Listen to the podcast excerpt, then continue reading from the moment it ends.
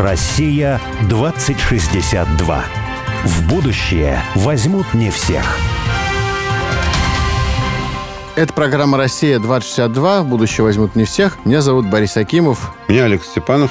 И с нами в студии сегодня директор издательства «Наука» Николай Федосеенков. И с ним мы говорим о настоящем и, главное, о будущем русской науки. Коля, привет. Да, привет.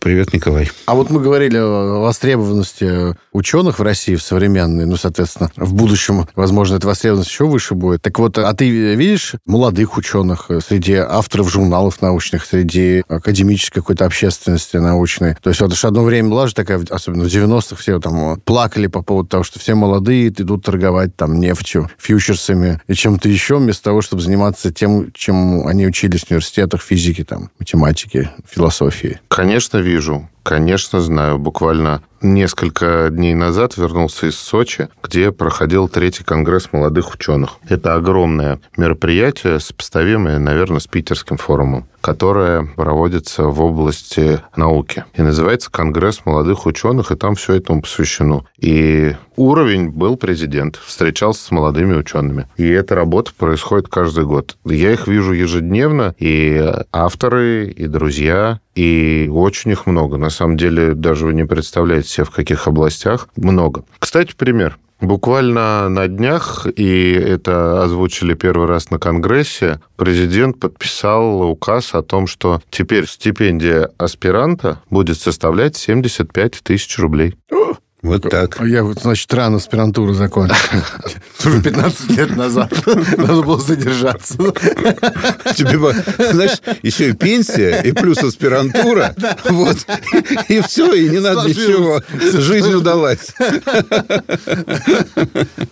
А вот э, задача издательства она все-таки в том, чтобы тому научному сообществу, которое сложилось, создать какую-то комфортную среду вот эту коммуникации, общения и, соответственно, роста профессионального. Или есть еще и направление, вот, которым вы видите свои цели в работе там, с каким-то вненаучным сообществом, молодым сообществом, а не очень молодым, но просто то, чтобы донести до общественности, а что вообще происходит в науке, потому что в целом есть же такая, как раз вот ты говорил до этого, что мало кто знает, что сейчас другие новости, а вообще в науке это происходит. Это тоже очень важно, потому что вот большинство людей считает до сих пор, что ученые, ну, это какие-то там забитые люди, получающие три копейки. Ну, там, так считают очень много. И тоже молодых в том числе, которые могли бы пойти, но им мне кажется, что социальный статус ученого очень низок. Вот есть ли какая-то задача у вас рассказать о том, что на самом деле мир науки устроен по-другому, и вообще все совсем иначе, и можно уже туда не бояться идти? Конечно, да. Не сказать, что популяризация является нашей основной задачей. Все-таки две наших основных задачи, которые я вижу и ставлю перед собой, это научные журналы и научная коммуникация связанные, и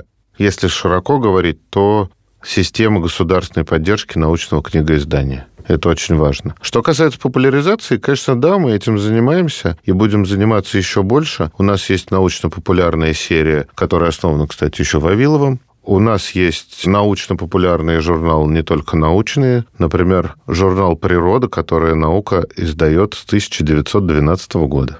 Кстати, еще Эйнштейн там публиковался, и мало того, что публиковался, он сам прислал свою статью с просьбой издать ее в журнале «Природа». Nature.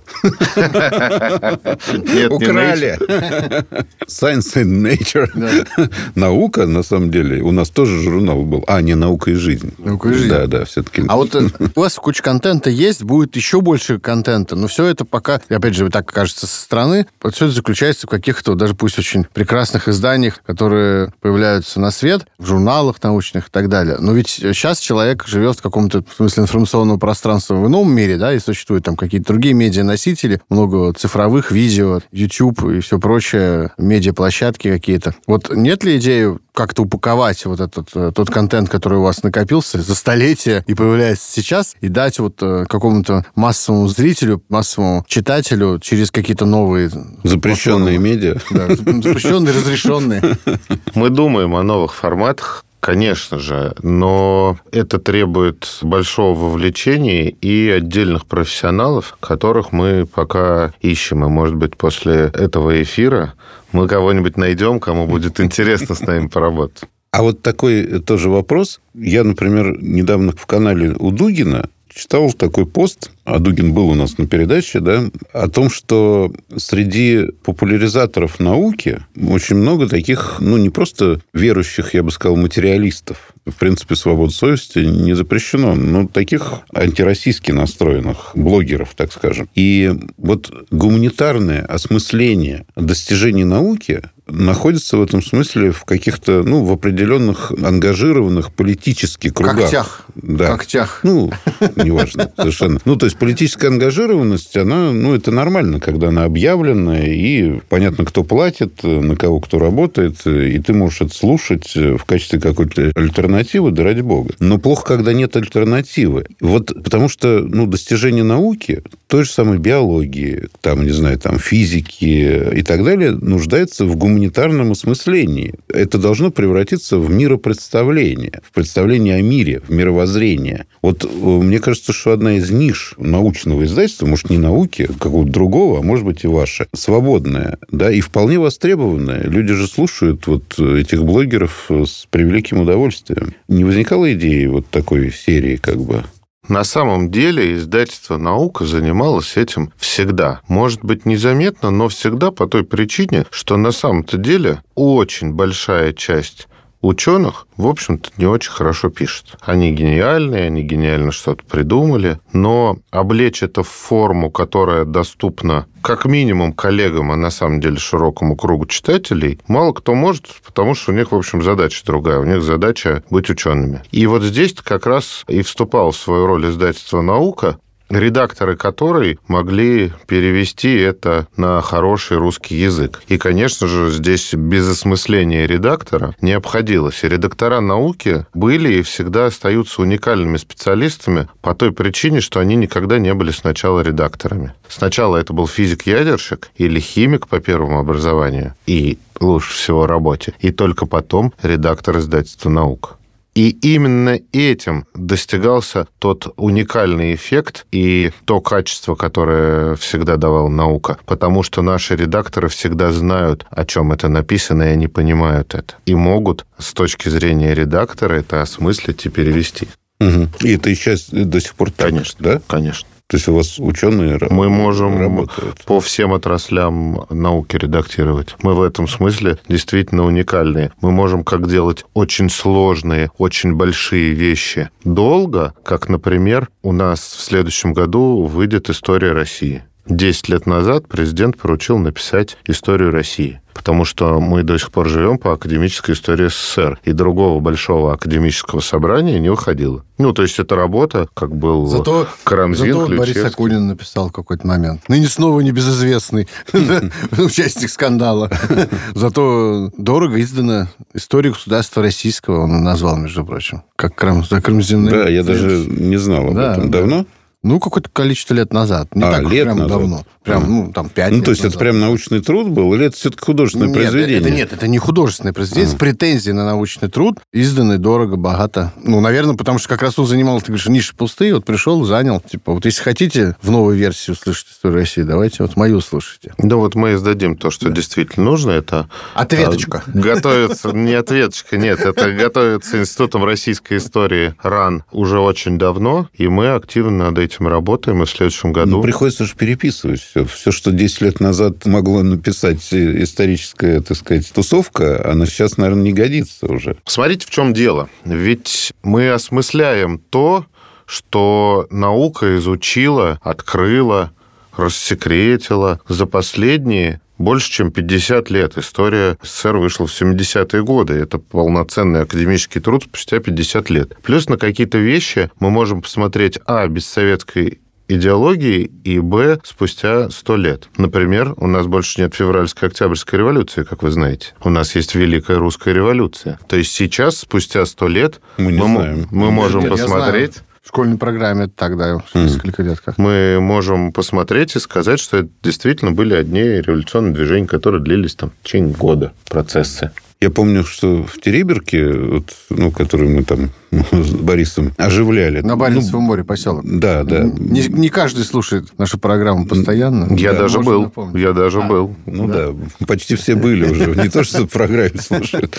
Вот. Там еще в то время, когда там практически уже никого не было, молодежи почти не было, там был такой парень, достаточно молодой. Ну, он был, по-моему, в Доме культуры. Звукорежиссер. Звукооператором, да, звукорежиссером. И он такая местная была интеллигенция, представитель в единственном числе. Вот. И у него социологи при мне брали интервью. Ну, мы нанимали социологов, чтобы понять, что там в головах. И я у него спросил, я говорю, а какие праздники празднуете? И вот он начал перечислять, и 7 ноября, а это было все-таки 10 лет назад, он не перечислил. Мне стало интересно. Я говорю, а 7 Он говорит, конечно, говорит, Рождество забыл. Я говорю, я имел в виду 7 ноября. Он сделал такие страшные глаза, он покраснел, ему стало стыдно. Он сказал, конечно, сто лет русской революции. Вот. То есть у него напрочь отсутствовало вот это из советского времени, что это вот Великая Октябрьская социалистическая революция. Мало того, ему было вот не как там человеку левых взглядов, не как вот человеку, который симпатизирует Советскому Союзу, а ему было стыдно как интеллигентному человеку, что он забыл про столетие великого события цивилизационного. То есть это вот было не 10 лет, 17-й год был. 17-й год? Да. Ну, практически почти, там, сколько там, 8 лет. Такой вопрос мировоззренческий. Вот топ-менеджер – это человек, которому прилично проводить все время на работе. Ну, по крайней мере, в 90-е так казалось, что вот это очень здорово, да. А семью, вот он туда деньги отсылает, как бы, ну, скидывает, и там все обеспечено. Вот как у вас с работой и семьей? В американских фильмах даже любили показывать, что вот какой-нибудь там президент или какой-нибудь вице-президент корпорации, он там своим коллегам говорит, давайте вот совещание в офисе проведем, ну, чтоб потише было, давайте в воскресенье, часов в 7 утра, вот. Все говорят, вау, ничего себе, круто, еще и в воскресенье поработать тоже можно. Да нет, послушайте, конечно же, семья должна быть на первом месте по одной причине, что ты не можешь эффективно работать, если ты ну, какой-то пустой или духовно неполноценный человек. А это возможно только когда есть семья. И тогда ты работаешь эффективно, потому что у тебя голова нормально работает, и она нормально, правильно думает. У тебя есть какие-то нравственные идеалы. Тем более, если ты работаешь на государство. Ты же понимаешь, что ты оставишь это своей дочери, своему сыну, еще кому-то, да, близким своим людям. И это очень важно.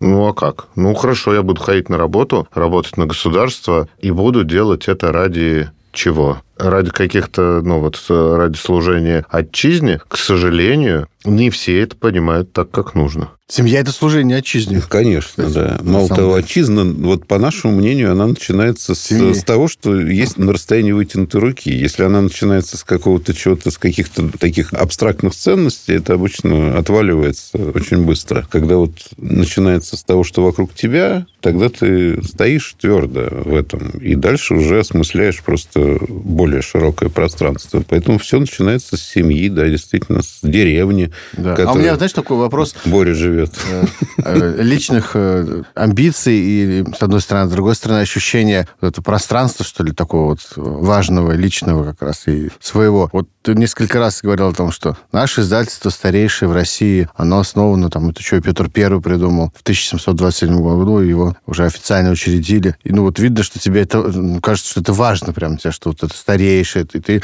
возглавляешь старейшее издательство. К Петру Первому таким образом ты имеешь какое-то отношение, да?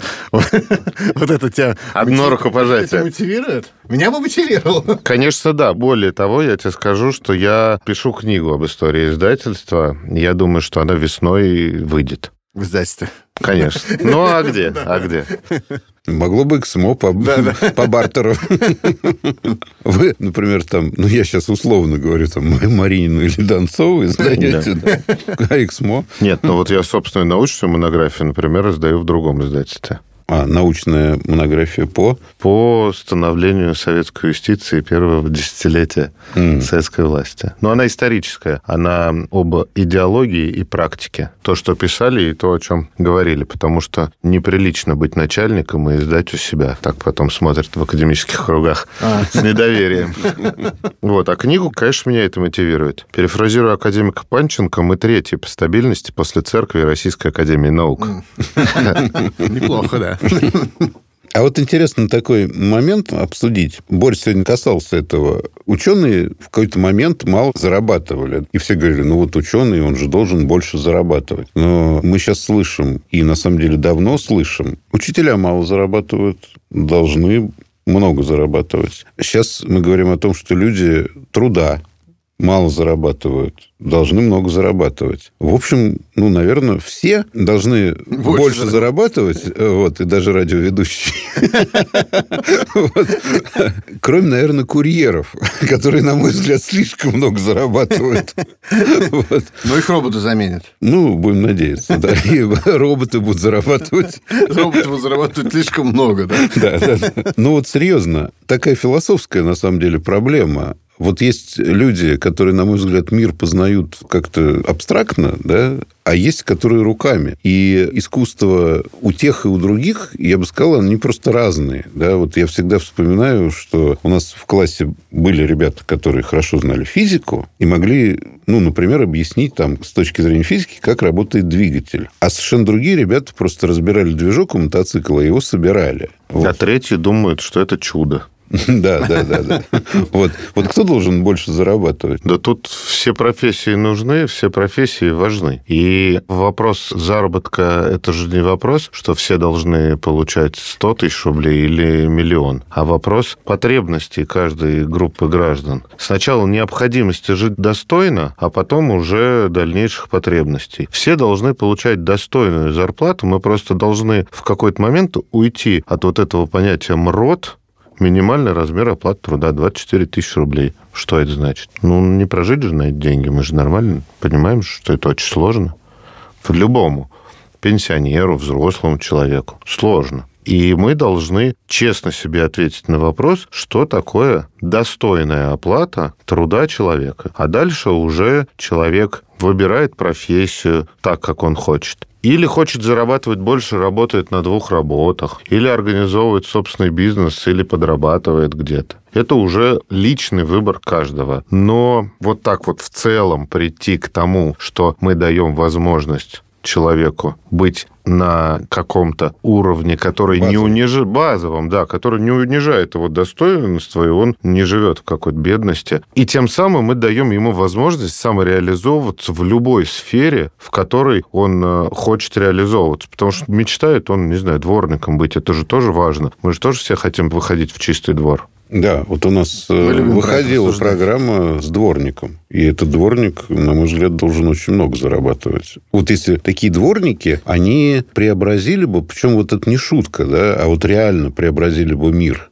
То есть, мало того, мне кажется, что государство могло бы много сэкономить на программе комфортной городской среды, отменив ее вот просто перечислив этим дворникам деньги, потому что человек, с которым мы делали программу, она там рассказывает сказки детям, делает с ними домашние задания, покупает цветы и высаживает клумбы. У нее бомжи убирают за собой, да, бомжи, снимают шляпы. Ну, не... Пьянчушки Да, да, пьяницы, да, местные и так далее. Вот, кстати, вот если бы все дворники так себя вели, любой город, вообще любое тут, пространство знаешь, было бы преображено. Можно только про дворников говорить, про да. кого угодно. И, кстати говоря, вот по поводу, продолжая твое рассуждение в вопросе вопросе по поводу оплаты труда, там, кому больше платить, еще чего-то. Вот на самом деле мы же знаем, даже сейчас в жизни современной России, ну, скажем так, опыты, когда в какой-то профессии происходит, на самом деле, революционное, революционным путем изменения, скажем, учителя там в крупных городах, особенно в Москве, средние школы, ну, получают сейчас достаточно приличные деньги, которые сильно выше, чем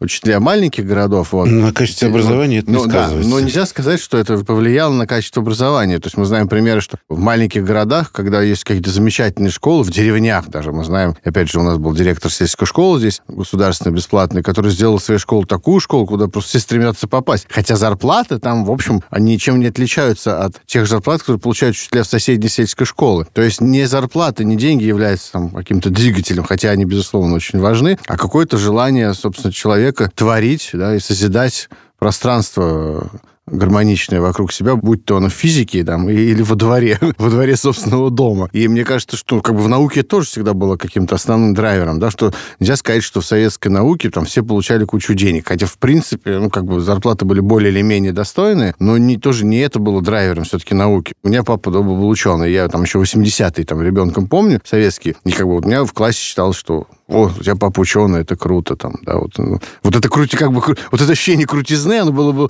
складывалось не потому, что он получал много денег, это не, он не получал много денег, вот, а потому что просто быть ученым было круто. Вот мне кажется, что издательство «Наука», может быть, могло бы помочь вот этому ощущению снова сложиться, чтобы люди вокруг думали, ученым быть круто. Пиар, короче, Боря, да, пиар. пиар, пиар. Всегда топит за пиар.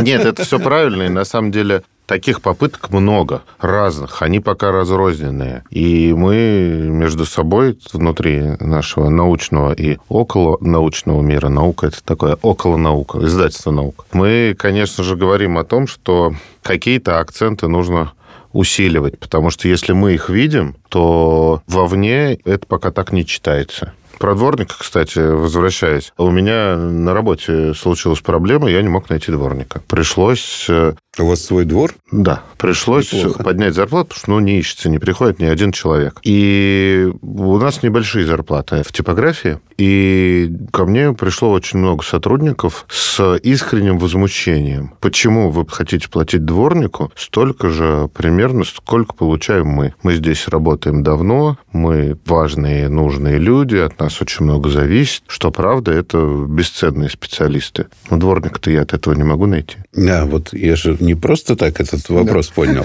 А? Знал, да? Ты нашел или нет? Нашел, конечно. Зима приходится. За 100 тысяч. Ну, нет. Но сотрудники продолжают возмущаться? Ну, может быть, это кипит как-то, но они же тоже хотят идти не по лужам. Я говорю, идите дворником, пожалуйста, хотите, но никто же не хочет. Тут вот эта тонкая грань, на самом деле. Ты вроде как возмущен, но сам не готов. А я, например, бесплатно какое-то время работал. Вот э, мне подумал, что утром просыпаешься, ну, в городе, да, и как-то хочется физически что-то поделать, да. Ну, можно там бегать просто, да, ну, как-то бегать по этим улицам не летом не хочется. Можно в фитнес-центр какой-то пойти, деньги заплатить. Угу. А я подумал, а почему? Ну, вот у нас дворник, там, Акыл, вот он работает э, руками там и так далее. А я могу бесплатно ему помочь и таким образом фитнесом заниматься. Вот я купил метлу и подошел к нему, говорю, слушай, давай это, я тебе буду ну, помогать. Маленький вот. помощник дворника. Да, да, да, да. Вот. Короче, договорились, я какое-то время ему помогал. Но я удивился, что вот он целый день что-то делает во дворе, да, я там час, наверное, или полтора поработал. Он говорит, слушай, все, больше... Я говорю, что еще надо сделать? Он говорит, нет, больше ничего не надо делать.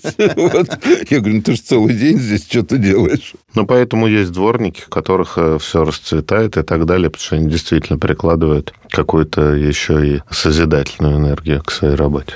Вот я вот чувствую, что издательство «Наука», ее ждет вот такое вот будущее с твоим руководством, как двор, где дворник-созидатель, творец работает. То есть все расцветет. И вот в чем мы тебе желаем успехов, удачи.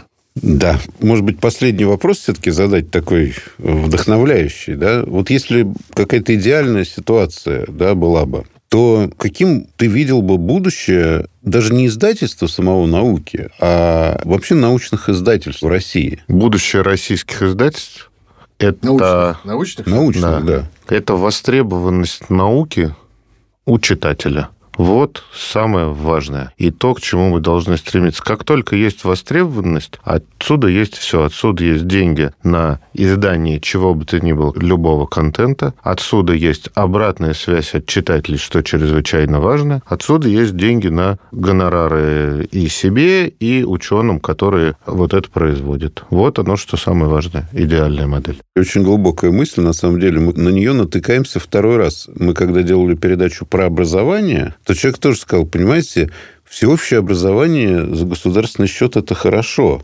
но должна быть востребованность образования, настоящего образования. Если ее нет, то образование всегда будет плохим, как бы его ни финансировали. Николай, спасибо да, огромное. Спасибо. Вам Удачи. спасибо за приглашение. Россия 2062.